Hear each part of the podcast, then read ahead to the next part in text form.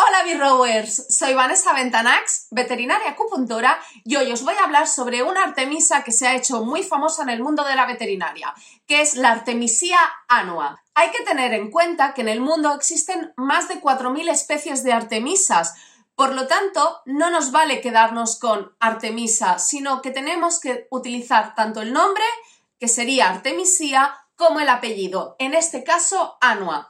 ¿Por qué? Pues porque podríamos decir Artemisa y a lo mejor la otra persona pensaron en una Artemisia vulgaris, sin ir más lejos, y las propiedades de la Artemisia vulgaris y la Artemisia annua no tienen nada que ver. Entonces, a nosotros la que nos interesa es la Artemisia annua. Esta hierba es muy famosa, pero sobre todo en China, de donde es nativa. ¿Por qué? Pues porque se está utilizando en la medicina tradicional china ya desde hace milenios por sus propiedades contra la malaria. De hecho, en 2015, la doctora Yu Yu Tu recibió el Premio Nobel de Medicina debido a que fue capaz de aislar la artemisina.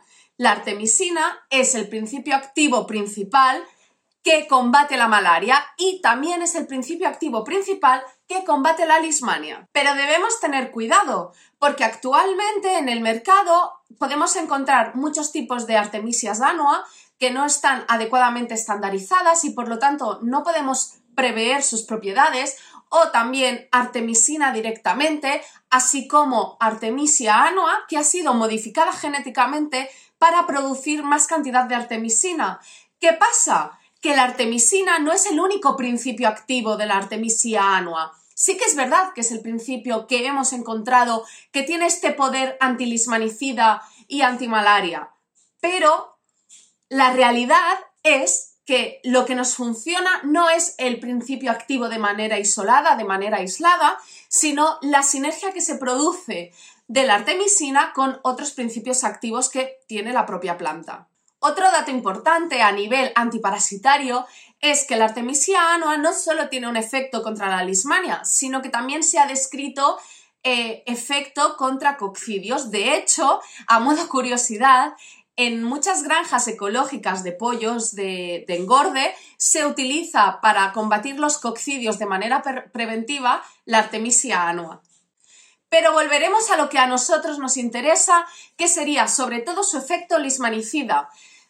Como habéis visto, os comento efecto lismanicida, es decir, que tiene la capacidad de matar la lismania.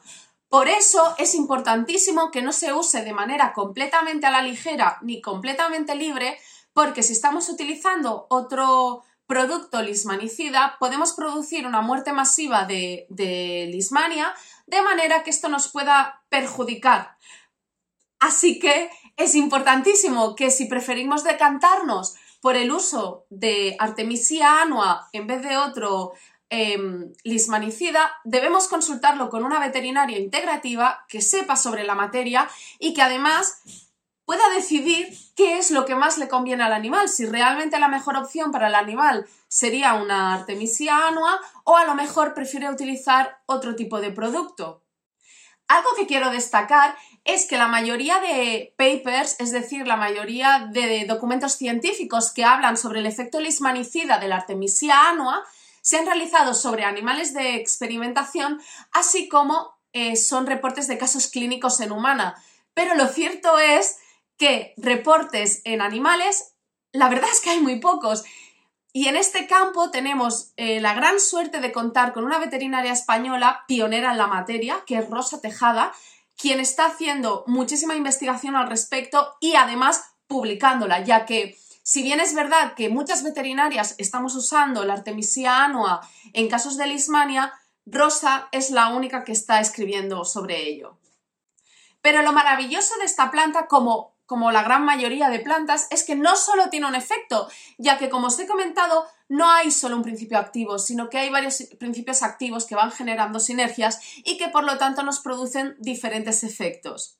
Por ejemplo, otro efecto descrito sería efecto antihipertensivo, además aumenta la sensibilidad a la insulina, lo cual es muy interesante de cara a pacientes que sean diabéticos, tiene efecto antimicrobiano, esto es algo muy interesante, sobre todo por las resistencias bacterianas que estamos teniendo, pero pese a que sea un antimicrobiano de amplio espectro, no nos va a servir para todas, para todas las cepas bacterianas. Por ejemplo, no hay ningún tipo de, actividad sobre Pseudomonas aeruginosa y además tiene un efecto parcial en Escherichia coli, así como en Staphylococcus aureus.